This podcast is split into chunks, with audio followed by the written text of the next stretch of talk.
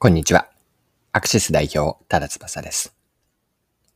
ポケモンマスターへの道を歩むように情報収集のスキルを磨いてみませんか？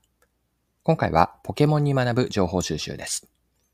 では、ビジネスの成功につながる、成果につながる情報をゲットする旅、ぜひ出かけていきましょう。よかったら最後までぜひお願いします。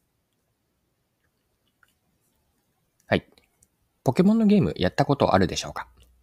つい最近はポケモンスリープが出たり、少し前にはゲームの最新作であるポケモンスカーレット・バイオレットがリリースされました。私自身も子供の頃から今に至るまでポケモンで遊んでいて気づけば時間を忘れてハマっていたりします。で、改めてですね、ポケモンにハマる理由を整理してみると4つにあるあるのかなと。ポケモンのゲームにハマる4要素ですが、1つ目が収集、2つ目が育成、三つ目が対戦で、四つ目が交換です。順番に少し補足をしていくと、一つ目の収集というのは、ポケモンをゲットして自分だけのコレクションをしていく楽しさです。二つ目の育成ですが、ポケモンを捕まえて終わりではなくて、レベルや夏軌度を上げて、ポケモンを強くしたり進化させていく、まあ、育てる楽しさがあります。ポケモンの育成には自分のペットを育てていくような感覚があるんですよね。三つ目の対戦ですが、まあ、自分の好きなポケモンでバトルをする楽しさです。そして4つ目の交換。交換というのは友達であったりゲーム内の登場人物と通信機能を使ってお互いのポケモンを交換できます。以上の4つ。収集、育成、対戦、交換。これらが単独ではなく複合的に組み合わさってポケモンは途中で飽きることなくゲーム設計、うまいゲーム設計になっていると。これがポケモンにハマる理由なのかなと個人的には思っています。で、今のポケモンの面白さの4つの要素というのは、情報収集でのインプットとアウトプットに示唆があるんです。まあ、順番に育成から当てはめて見ていくんですが、収集ですね。収集から当てはめていく見ていくんですが、情報を効果的に収集するためには、意図を持って情報を取りに行くことが大切なんです。ポケモンのゲームでは、野生のポケモンを捕まえるためのモンスターボールには様々な種類があります。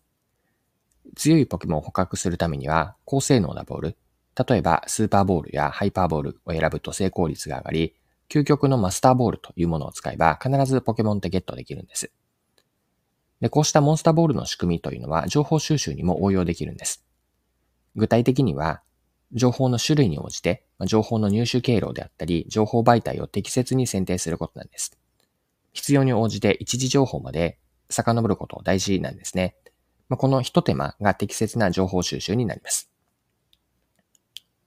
二つ目の要素、育成ですが、ポケモンでは野生のモンスターを捕まえて育てていくことで強いポケモンになり、またポケモンは主人公に懐いていきます。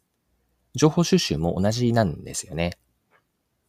情報は単に収集するだけでなくて、育てて知識に変えることが求められます。自分なりの解釈を加えたり、他の情報と組み合わせることで、情報は知識に変わるんです。これところでの話ですが、ある本、書籍の名前がアイデアの作り方と。このアイデアの作り方という本には、アイデアが生まれるプロセスが示されています。この本のポイント3つ挙げるとすると、1つ目はアイデアとは何かなんですが、アイデアとは既存の要素と既存の要素の新しい組み合わせであると。2つ目のポイントは、ではその新しい組み合わせを作り出す才能というのは、作り出す才能は何かというと、物事の奥にある共通の関連性を見つけ出す才能に依存している。そして3つ目のポイント。アイデアが作られるプロセスというのは、情報収集をして、情報を消化すると。そして一度寝かせると。孵化して熟成させる。ここポイントになるんですが、消化したものを一旦寝かせておく。熟成させておくと。その後にアイデアが生まれて、アイデアの検証と発展をさせていく。今のアイデアを熟成させていくところをポイントにしたいんですが、情報収集をして、情報の咀嚼とか解釈、そして熟成させて孵化するようにすることで、ふとした瞬間にアイデアが浮かぶ。こんなことを言っているんですね。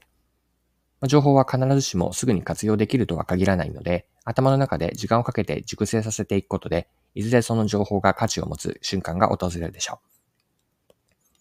はい。でポケモンの4つの要素、3つ目は対戦でした。ポケモンの醍醐味は自分の好きなポケモンで敵と戦ったりとか、プレイヤー同士で対戦することにあります。戦いをして終わると経験値が得られて、ポケモンは進化していくんですよね。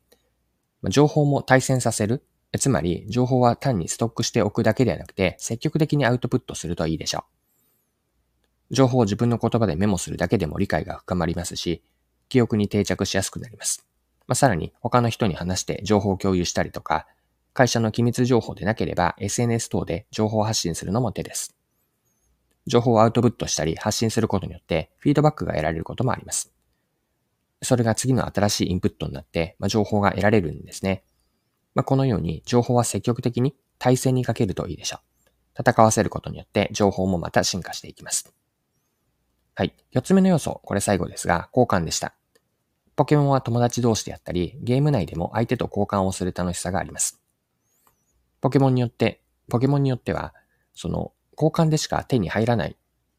ポケモンがいたり、交換することで進化するポケモンもいます。これを情報収集に当てはめると、異なる意見であったり、異なる視点と出会い交換することは、情報の価値を高めるチャンスとなるでしょう。たとえその批評であったり、反対意見に直面したとしてもですね、その状況をプラスに捉えて、自分の知識や視点を広げるきっかけにする、この姿勢大事だと思うんです。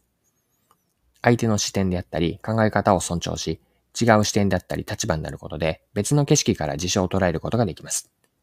自分以外の人の着眼点といわば交換をすることで相手視点であったりお客さん目線を獲得できて多様な解釈を持てるんです。いろいろな視点を自分の知識として収集していくことで、吸収していくことで新しいアイデアにつながるでしょう。はい、そろそろクロージングです。今回はゲームのポケモンを取り上げて、ポケモンにはまる4つの要素、4つの要素というのは、収集、育成、対戦、交換だったんですが、この応用として情報のインプットとアウトプットに何が当てはめるか学べることを見てきました。最後に情報収集ですね。今の4つに沿ってポイントを振り返ってまとめておきましょう。1つ目、収集でしたが、情報は意図を持って情報を取りに行くといいでしょう。情報の種類に応じて情報の入手経路であったり、情報媒体を適切に選定する。その時に必要に応じて一時情報まで取りに行くことがいいかなと思います。二つ目、育成ですが、情報は単に収集するだけではなくて、自分なりの考察を加えたりとか、他の情報を組み合わせることによって知識に変わります。情報の咀嚼であったり解釈から頭の中で熟成させていく、こんな意識を持っておくといいでしょう。五つ目の対戦ですが、収集した情報は積極的にアウトプットをします。情報のアウトプットであったり、発信によってフィードバックが得られることもあって、それが次の新しいインプットにつながります。そして4つ目、交換ですが、自分の持っている情報を他の人と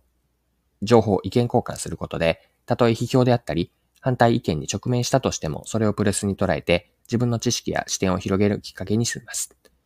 相手視点であったり、お客さん目線を獲得できるので、多様な解釈につながるでしょう。はい。今回は以上です。最後までお付き合いいただきありがとうございました。それでは今日も素敵な一日にしていきましょう。